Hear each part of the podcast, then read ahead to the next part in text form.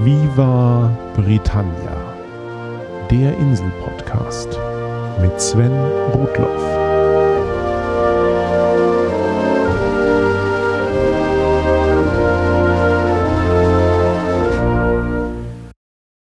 Herzlich willkommen zu Folge 44 von Viva Britannia, dem Podcast über Großbritannien und die Briten. Diese Folge ist einem meiner treuesten Hörer gewidmet, meinem Vater, Bernd Rudloff. Er verstarb überraschend am 19. September im Alter von 67 Jahren. Mein Vater arbeitete jahrzehntelang in der mittleren Datentechnik und ihm habe ich es auch zu verdanken, schon früh mit PCs in Berührung gekommen zu sein. sogar ein iMac besaß er lange vor mir. Ohne ihn wäre ich sicher nicht so begeistert von technischem Fortschritt, kritischem Denken, gutem Essen, dem Reisen und Klugscheißen. Kurzum, ohne meinen Vater gäbe es auch Viva Britannia sicher nicht. Nicht nur dafür. Danke, Papa. Wir vermissen dich.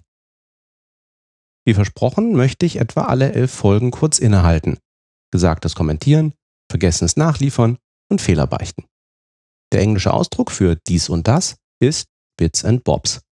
In diesem Sinne, herzlich willkommen zur vierten Ausgabe der Viva Britannia Bits and Bobs.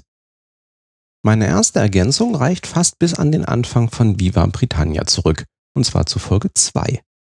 Damals habe ich von den klobigen Netzsteckern berichtet, die jeder, der auf die Insel kommt, sicher kennt. Aber auch von den Sicherheitsgedanken, die in die elektrische Ausstattung britischer Häuser eingeflossen sind.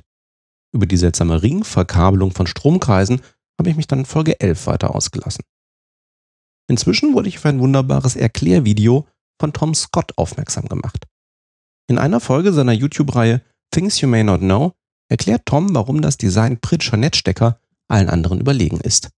Das englische Video verlinke ich in den Shownotes, aber Toms Erläuterungen sind wie folgt. Britische Steckdosen weisen dreieckige Öffnungen auf. Die obere ist dabei für die Erdung. Die beiden unteren Öffnungen für die stromführenden Pole sind bei nicht eingestecktem Stecker durch einen Schiebemechanismus in der Steckdose verschlossen. Entsprechend ist bei einem britischen Netzstecker der obere Dorn für die Erdung länger als die unteren beiden.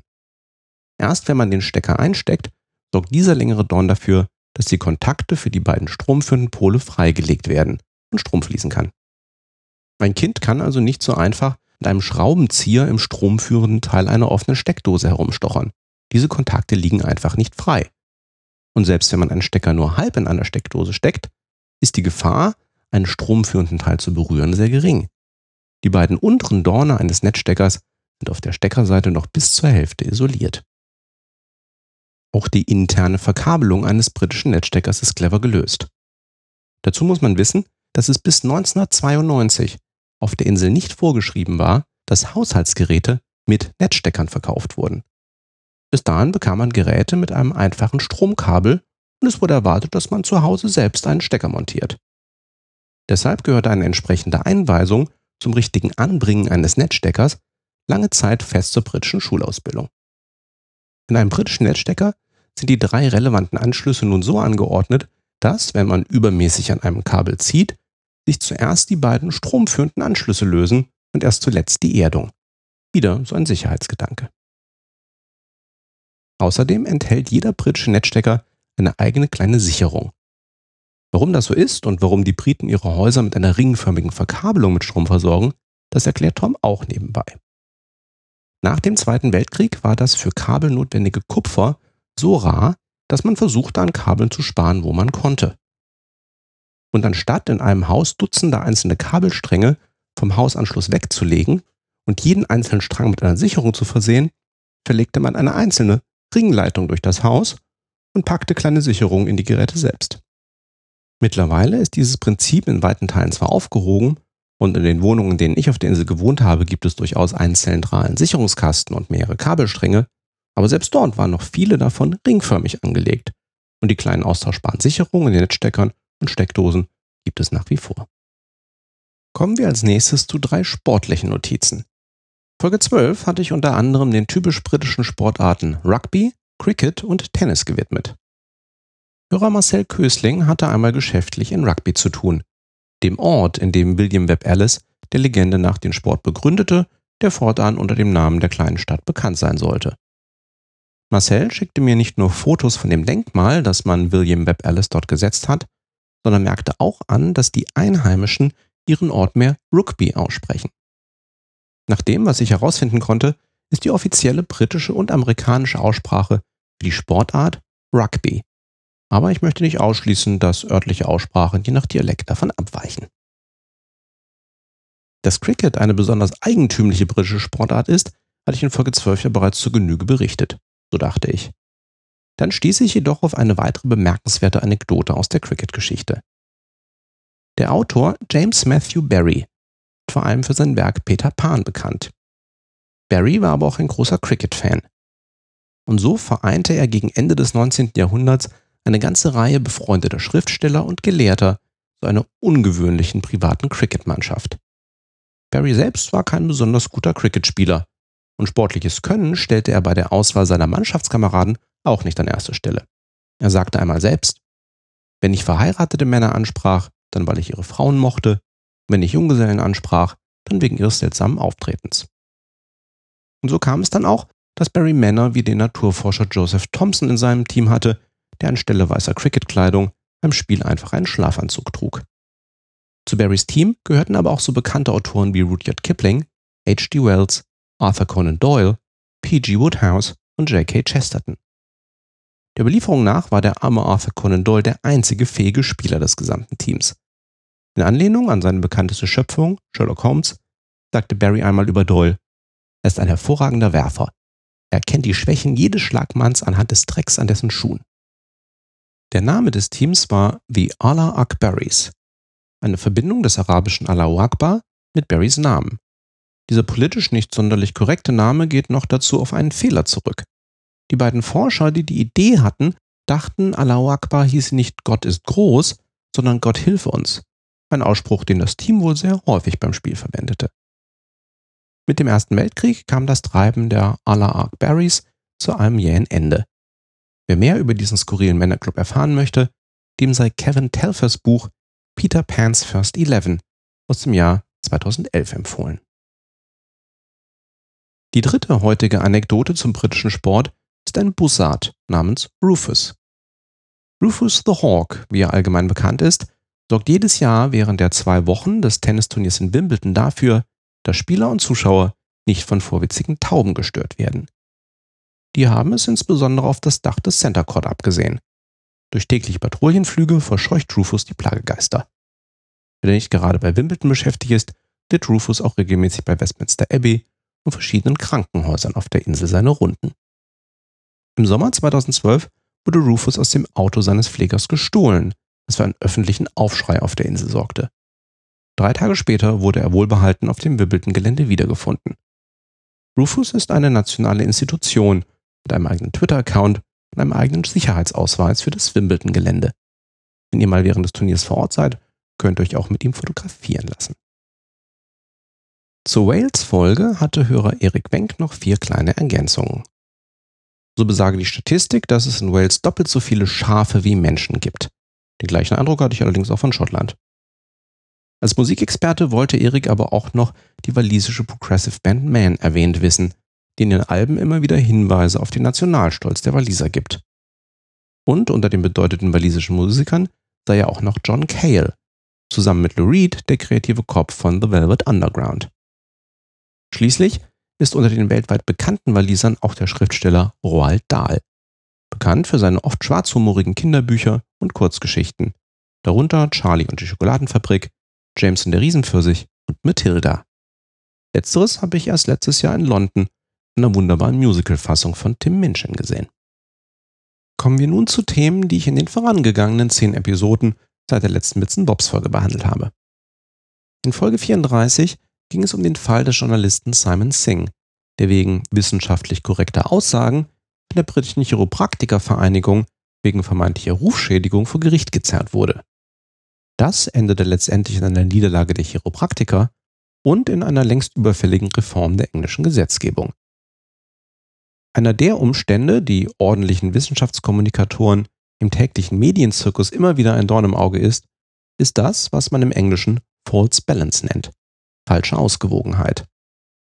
Natürlich ist es ein hehres Ziel von Medieninstitutionen wie der alten Tante BBC, unparteiisch zu sein. Wie ich zuletzt erst in Folge 38 zum Thema Radio schilderte, ist diese Unparteilichkeit etwas, das die BBC überhaupt erst groß gemacht hat und weshalb die Menschen ihrer Berichterstattung vertrauen. Wenn ein Thema strittig ist, sollte man dazu immer Stimmen aller relevanten Seiten hören. Gleichzeitig mögen wir Menschen aber auch Konflikte. Wenn alles harmonisch ist, ist das keine Meldung wert. Deshalb neigen viele Redaktionen auch dazu, den Dissens geradezu zu suchen, um ein Thema interessant zu machen. Das wird dann problematisch, wenn es genau betrachtet keinen wirklichen Dissens gibt. Zum Beispiel, wenn über 97 Prozent der Klimaforscher überzeugt davon sind, dass der aktuell zu beobachtende Klimawandel echt und menschengemacht ist. Da mag es ewige Leugner geben. Vor allem Menschen und Forscher anderer Fachrichtungen, die keine Ahnung von Klimaforschung haben und die die wissenschaftlich gesicherten Fakten aus politischen Gründen ablehnen. Dennoch, allerorten gibt es dann Interviews und Talkshows, in denen der Eindruck erweckt wird, es gäbe mindestens genauso viele gute Gründe gegen wie für die Existenz des Klimawandels. Ganz als ob wissenschaftliche Erkenntnisse nicht auf Fakten beruhen würden, sondern nur auf Meinungen. Der großartige John Oliver hat genau das erst kürzlich in seiner amerikanischen Sendung Last Week Tonight thematisiert. Für eine repräsentative Diskussion über den Klimawandel dürfte man nicht drei Leugnern, drei Klimaforscher gegenüberstellen, sondern 97 Klimaforscher. Und überhaupt könnte man dann auch über Fragen diskutieren wie, ist 15 größer als 5 oder gibt es Hüte? Warum erzähle ich das alles? In den vergangenen Jahren wurde die BBC immer wieder für solche falsche Ausgewogenheit zu eigentlich unstrittigen wissenschaftlichen Themen kritisiert. Und dass sie unqualifizierten Kritikern ebenso viel Raum gibt wie dem wissenschaftlichen Konsens. Der Klimawandel ist dabei nur ein prominentes Beispiel. Der BBC Trust, also das oberste Gremium der Organisation, hat hierauf reagiert und kürzlich einen Zwischenbericht vorgelegt.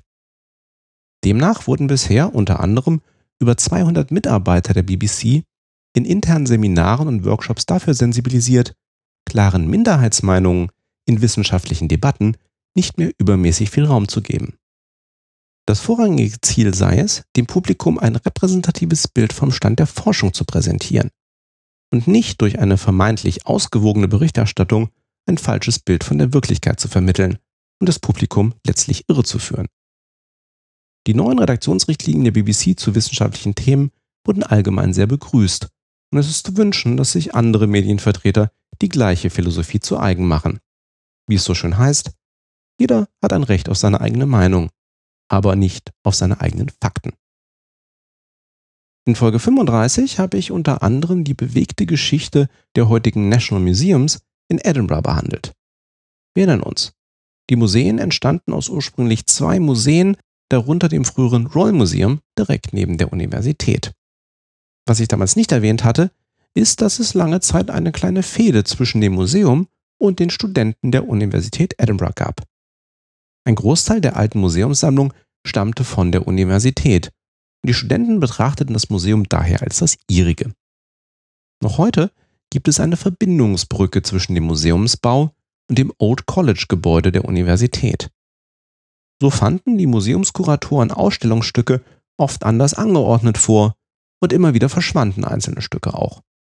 Irgendwann in den 1870ern wurde im Museum ein Empfang vorbereitet und man lagerte die Erfrischung für die Ehrengäste in der kühlen Verbindungsbrücke. Das war im wahrsten Sinne des Wortes natürlich ein gefundenes Fressen für eine Gruppe Studenten. Nach dieser Episode reichte es dem Museum und gleich am nächsten Tag wurde der Durchgang über die Brücke zugemauert. Und das ist auch heute noch. Ein weiteres Museum in Edinburgh, das ich bisher nicht erwähnt hatte, das aber wunderbar zur Geschichte der Stadt passt, ist die Surgeons Hall. Bereits 1699 begann die schottische Chirurgenvereinigung, eine Sammlung von, so damals wörtlich, natürlichen und künstlichen Kuriositäten anzulegen. Mit dem medizinischen Fortschritt und durch den Nachlass vieler bekannter Mediziner wuchs die Sammlung immer weiter und zog 1832 in ein eigens neu errichtetes Gebäude um. Der Hauptzweck der Surgeons Hall war und ist es, die Ausbildung von neuen Chirurgen zu unterstützen. Aber bereits seit langem gilt sie als das bedeutendste medizinhistorische Museum Schottlands und zieht jedes Jahr zahlreiche Besucher an. Konservierte Exponate findet man hier ebenso wie anatomische Anschauungsmaterialien, altes medizinisches Gerät und viele Fakten und Anekdoten zur Geschichte der Chirurgie. Im Moment wird die Surgeons Hall renoviert und modernisiert. Im Sommer 2015 wird sie aber wieder ihre Tore für Publikum öffnen. In der Surgeons Hall findet man auch Zeugnisse einer Episode, die die Hoxillas und ich in unserem Gespräch aus Folge 36 zu Spukgeschichten aus Edinburgh erwähnt hatten. Im Jahr 1828 war ein gewisser Dr. Robert Knox der Kurator der Surgeons Hall. Und Knox machte sich einen Namen als Lehrer für Anatomie. Seine Lehrobduktionen wurden so populär, dass dem Herrn Doktor bald die Leichen ausgingen. Die beiden Edinburgh lebenden Iren, William Burke und William Hare, besorgten Knox daraufhin insgesamt 16 Leichen. Wie sich bald herausstellte, waren Burke und Hare aber keine Grabräuber, sondern sie hatten die 16 Menschen ermordet, nur um ihre Überreste an Knox zu verkaufen. Vor Gericht fiel Hare seinem Partner in den Rücken. Als Zeuge der Anklage kam er frei und Burke wurde schuldig gesprochen und gehängt. Burkes Leichnam wurde, thematisch passend, öffentlich obduziert. In der Surgeons Hall finden sich noch heute seine Totenmaske und ein Buch, das in Teile von Burkes Haut gebunden ist. Sein Skelett befindet sich in einer anderen medizinischen Sammlung in Edinburgh. Laut Hare wusste Dr. Knox nichts über die Herkunft der an ihn verkauften Leichen und der Doktor ging straffrei aus. Der Surgeons Hall finden sich auch einige seiner früheren Instrumente und Aufzeichnungen. Von Edinburgh nach Hannover, zumindest zum Haus Hannover, das ich in Folge 37 behandelt hatte. Immer wenn ich bei Wir Britannia britische Monarchen erwähne, stolpere ich darüber, ob ich nun ihren englischen oder ihren deutschen Namen verwende. Spreche ich also von Heinrich oder Henry. Dazu kommt noch, dass ich bei meinen Recherchen sowohl englische als auch deutsche Quellen nutze und da kann ich schon einmal durcheinander kommen. In der Folge zum Haus Hannover beginne ich, der Geschichte entsprechend, mit deutschen Namen und wechsle dann auf die englischen, nachdem die Hannoverschen auf dem englischen Thron sitzen. Bei einer Person ist mir dann aber doch ein interessantes Detail entgangen. So behaupte ich in Folge 37, dass die Frau von William IV., dem Onkel und Vorgänger von Königin Victoria, eine gewisse Adelaide von Sachsen-Meiningen gewesen sei. Richtig ist natürlich, dass diese Dame im Deutschen Adelheid heißt und im Englischen Adelaide. Und dann ist auch klar, dass sie die Namensgeberin für die australische bzw. südafrikanische Stadt Adelaide ist, die beide während der nur siebenjährigen Regentschaft von William IV. gegründet wurden. Sorry for that. In Folge 38 zum Thema Radio habe ich von allen möglichen BBC-Sendern gesprochen, nur nicht von dem mit der größten Reichweite. Der BBC World Service ist der größte internationale Rundfunksender der Welt, mit Programmen in 27 Sprachen und fast 200 Millionen Hörern pro Woche. Der Sender begann 1932 als englischsprachiger Service für die britischen Kolonien und hieß entsprechend erst BBC Empire Service. Im Laufe der Zeit kamen immer mehr fremdsprachige Programme hinzu, während des Zweiten Weltkriegs zum Beispiel auch Deutsch. Ab 1939 hieß das Ganze dann BBC Overseas Service. Als internationales Nachrichten- und Informationsprogramm wurde der World Service bis vor kurzem über ein Budget des britischen Außenministeriums finanziert, also letztlich aus Steuergeldern. Seit 2014 findet die Finanzierung aber wie bei allen BBC-Sendern aus dem Rundfunkbeitrag statt. Ungeachtet seiner jahrzehntelangen Finanzierung über das Außenministerium war der Sender redaktionell immer unabhängig und gilt weltweit als eine der unparteiischsten und verlässlichsten Nachrichtenquellen. Gerade in Ländern, die gerne Einfluss auf die Medien nehmen, sind daher die landessprachlichen Programme der BBC eine echte journalistische Bereicherung. Wegen zunehmenden Budgetdrucks hat der BBC World Service im Laufe der letzten Jahre zahlreiche Sprachen wieder aus dem Programm genommen. Dazu gehörte 1999 auch Deutsch und weitere europäische Sprachen folgten. Auch weil man feststellte, dass viele Hörer aus diesen Ländern mittlerweile den englischsprachigen Dienst bevorzugten. Der Schwerpunkt der heute noch bedienten 27 Sprachen liegt damit auch außerhalb Europas. So wurden im Laufe der Zeit auch Angebote in Arabisch und Persisch aufgenommen. Die Dienste des World Service kann man nicht nur über Radiofrequenzen empfangen, sondern auch per Satellit und vor allem über das Internet, sowohl als Livestream als auch als Podcast. Je nachdem, welche Art von Nachrichten euch in welcher Sprache interessiert, könnt ihr entsprechende Feeds abonnieren. Ein geografischer Lapsus ist mir in Folge 39 passiert, wie Guido und Rüdiger gleich bemerkt haben. Sir Francis Drake hat natürlich nicht zweimal Kap Horn umfahren, sondern erst Kap Horn, also Südamerika, und später das Kap der guten Hoffnung, also Südafrika. So klappt es dann auch mit der ersten englischen Weltumsegelung. Bei den Recherchen zur britischen Volkszählung für Folge 40 stieß ich auf eine Bevölkerungsgruppe, die mir bis dahin so nicht bekannt war. Mein Podcast-Kollege und Irland-Fan Sebastian Bartoschek mag mich hierfür schelten, vielleicht aber auch nicht. Ich spreche von den Irish Travelers. Das ist der amtliche Name für ein fahrendes Volk irischen Ursprungs, das sich selbst meist als Menkirs oder Pavé bezeichnet, zu Deutsch Händler. Tatsächlich gelten die Travelers in Großbritannien als eine eigene Ethnie, in ihrem Ursprungsland Irland aber nur als eine Bevölkerungsgruppe. Genetische Studien legen allerdings nahe, dass die Pavé sich bereits vor mehr als 1000 Jahren vom Rest der Iren abgespalten haben. In Irland und Nordirland zusammen schätzt man ihre Anzahl auf etwa 40.000. Die Schätzungen für Großbritannien bewegen sich zwischen 15 und 150.000 und in den USA leben auch noch einmal 10 bis 40.000. Die Pavé sind nicht mit den Roma verwandt, ihre Kultur ist sich aber ähnlich wie auch die Vorurteile, die allen fahrenden Völkern entgegenschlagen. So wie im Deutschen der Begriff Zigeuner abwertend verwendet wird, bezeichnet man Pavé und Roma im Englischen häufig als Gypsies. Das Wort stammt von Egyptians, da man früher einmal vermutete, dass fahrende Völker ägyptischer Herkunft seien. Besonders in Irland bezeichnet man Pavé auch als Tinker oder Necker. Auch das ist heute abwertend gemeint, geht aber auf zwei der ältesten Tätigkeiten zurück, mit denen Pavé ihren Lebensunterhalt verdienten. Ein Tinker ist ein Kesselflicker und ein Necker ein Pferdeschlachter. Noch heute sind der Altwarenhandel sowie die Pferde- und Hundezucht wesentliche Einkommenszweige der Travelers. Teile der Gemeinschaft sind auch ansatzweise sesshaft geworden. Immer öfter sind es Mütter, die zumindest Teile des Jahres einen festen Wohnsitz annehmen, um ihren Kindern eine ordentliche Schulausbildung zu ermöglichen. Traveler heiraten früh bekommen verglichen zum niedrigen europäischen Durchschnitt mehr Kinder und sie sterben sehr früh. Nach einer irischen Statistik von 1987 wird die Hälfte der Traveler nicht älter als 39 Jahre. Und auch nach der letzten britischen Volkszählung ist ihr Altersdurchschnitt sehr niedrig. In den britischen Medien erlangten die Irish Travelers zuletzt 2010 eine gewisse Popularität. Der Sender Channel 4 drehte mit Big Fat Gypsy Weddings eine Dokumentation über junge Pavé und Roma und ihre jeweiligen Hochzeitsvorbereitungen. Zwar musste die Sendung einige Kritik einstecken, weil Teile der Fahnenvölker sich und ihre Kultur nicht angemessen wiedergespiegelt fanden. Es wurde aber auch dafür gelobt, diese oft vernachlässigten Teile der britischen und irischen Gesellschaft einmal in den Mittelpunkt zu rücken. Apropos von den Briten vernachlässigte gesellschaftliche Gruppen. Lasst uns kurz über Franzosen sprechen, beziehungsweise über Mönche aber eigentlich geht es mir um ein bemerkenswertes Bauwerk in Cornwall und damit eine Ergänzung zur Folge 41. Der eine oder andere von euch kennt vielleicht die Klosterinsel Mont Saint-Michel in der Normandie.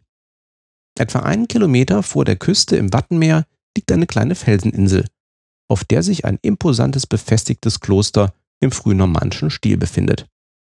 Früher war die Insel nur bei Ebbe erreichbar, dann wurde irgendwann ein Damm für eine Straße aufgeschüttet und die Gegend versandete immer mehr.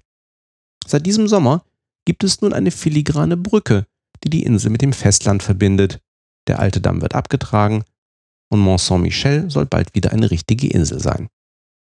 Sakralbauten gab es auf der Insel schon lange, aber 965 ließen sich hier Benediktinermönche nieder. Und dank vieler Schenkungen wuchs im Verlauf von 500 Jahren die heute bekannte Anlage heran. Gleichzeitig hatten die Benediktiner zeitweise immensen politischen Einfluss, nicht nur durch die strategisch günstige Lage des Klosters an der Grenze zur Bretagne und am Ärmelkanal. Als der normannische Fürst Wilhelm im Jahr 1066 Anspruch auf den englischen Thron erhob, wurde er unter anderem durch die Benediktiner von Mont Saint-Michel unterstützt. Zum Dank schenkte er dem Orden nach seiner Thronbesteigung englische Ländereien, darunter eine kleine Insel vor der Südwestküste Cornwalls, die ganz ähnliche Eigenschaften aufweist wie Mont Saint-Michel.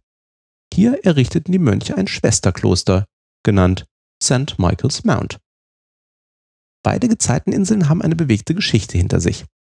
während die französische Klosterfestung insbesondere während der Revolutionszeit auch als Gefängnis herhalten musste, verloren die Benediktiner die englische Dependance im 15. Jahrhundert, als Heinrich V. Krieg gegen Frankreich führte und den Orden kurzerhand enteignete.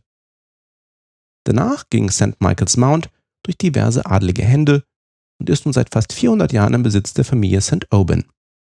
Die lebt auch heute zeitweise noch auf der Insel, verwaltet wird sie aber gemeinsam mit dem National Trust und man kann sie natürlich besichtigen. Bei aller Ähnlichkeit mit Mont Saint-Michel ist St. Michael's Mount vor allem nicht so sehr von Touristenmassen überlaufen wie das französische Original. Packt es also ruhig mit auf eure Besichtigungsliste für den nächsten Urlaub in Cornwall. In Folge 42 zum viel zu früh verstorbenen Autor Douglas Adams haben sich gleich mehrere Flüchtigkeitsfehler eingeschlichen. So ist das Tier, das sich im Restaurant am Ende des Universums selbst zum Essen anbietet, kein Schwein, sondern eine Kuh. Dank an Björn für die Korrektur. Außerdem heißt der Autor des Buches The Hitchhiker's Guide to Europe, das Adams inspiriert hat, nicht Ken Walsh, sondern Ken Welch. Das war mir erst beim Schreiben der Shownotes aufgefallen. Deshalb sind die korrekt, die Namensnennung in der Folge aber falsch. Das gleiche gilt für den deutschen Titel von Douglas Adams posthum erschienenem Werk The Sermon of Doubt. In der Folge sage ich, es wäre der Lachs des Zweifels. In Wahrheit lautet der Titel Lachs im Zweifel. Mit einer Korrektur zur Folge 43 geht es gleich weiter. Wie Steffen Werner richtig anmerkte, ist die Erstausstrahlung von Monty Pythons Flying Circus erst 45 Jahre her und nicht 55, wie ich gleich zweimal in der Folge behaupte. Wer rechnen kann, ist klar im Vorteil. Steffen waren die 10 Jahre Unterschied schon wichtig, weil er selbst um die Zeit der Erstausstrahlung geboren wurde. Sorry, Alter. Nachdem nun aber sowohl Douglas Adams als auch Monty Python Thema bei Viva Britannia waren, kann ich noch eine witzige Verbindung zwischen den beiden erwähnen, die über Douglas Adams Beiträge zum Flying Circus hinausgehen. So veröffentlichten Douglas Adams und John Lloyd ihr alternatives Wörterbuch The Meaning of Live 1983. Dem gleichen Jahr, dem Monty Python ihren letzten Film The Meaning of Life in die Kinos brachten. Das Manuskript für The Meaning of Live war gerade fertig, als Douglas Adams hörte, wie der nächste Python-Film heißen sollte. Daraufhin sprach er Terry Jones an, um mögliche Probleme wegen der ähnlichen Titel zu vermeiden. Gemeinsam entschied man sich aber, es bei den gewählten Titeln zu belassen. Nichtsdestotrotz ließ sich Terry Gilliam nicht nehmen, in der Titelanimation zu The Meaning of Life einen Grabstein zu zeigen, auf dem deutlich The Meaning of Live steht, bevor ein Blitz den fehlenden Strich ergänzt und aus Live live wird. Damit will ich es für heute mit konkreten Ergänzungen und Korrekturen belassen. Drei kurze Hinweise habe ich aber noch. Kai vom Hobbykoch-Podcast hat seine Rubrik der Podcast-Sandwiches wiederbelebt und das erste neue Sandwich-Rezept Viva Britannia gewidmet. Wer wie ich auf Cheddar und Bacon steht, findet das Rezept für das Viva Britannia Sandwich auf der Website des Hobbykoch-Podcasts und natürlich verlinkt in den Shownotes. Danke Kai. Eine weitere nette Idee hatte Martin von Radio Mono. Auf dem Podcaster-Treffen Podstock, das diesen August erstmal stattfand, bat Martin Podcaster, sich anhand von zehn Fragen kurz in einer Aufnahme vorzustellen. Und Podcaster, die bei Podstock nicht dabei waren, so wie ich, können dies immer noch nachholen. Alle entstandenen Podcaster-Porträts finden sich gesammelt bei Radio Mono und da gibt es seit kurzem auch ein paar Minuten von mir über mich und meine Projekte. Danke, Martin. Und zum Schluss möchte ich euch noch ein YouTube-Projekt ans Herz legen. Siobhan Thompson ist im Südwesten Englands aufgewachsen und hat eigentlich mal Archäologie studiert. Sie ist aber irgendwie in New York gelandet und arbeitet dort als Komikerin und Autorin. Unter dem Titel Anglophenia widmet sie sich insbesondere den sprachlichen Besonderheiten der Insel. Wie spricht man britisches Englisch? Welche Dialekte gibt es? Was bedeuten verschiedene typisch englische Redewendungen? Das alles trägt Siobhan mit viel Witz und unglaublicher Begabung für die Feinheiten der englischen Dialekte vor. Also schaut bei YouTube unbedingt mal nach Anglophenia.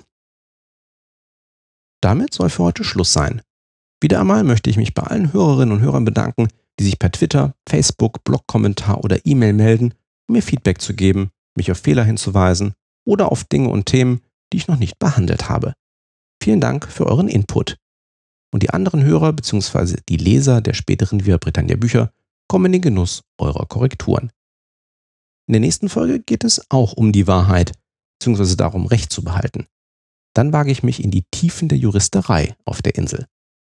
Thanks for listening. Cheers and bye bye.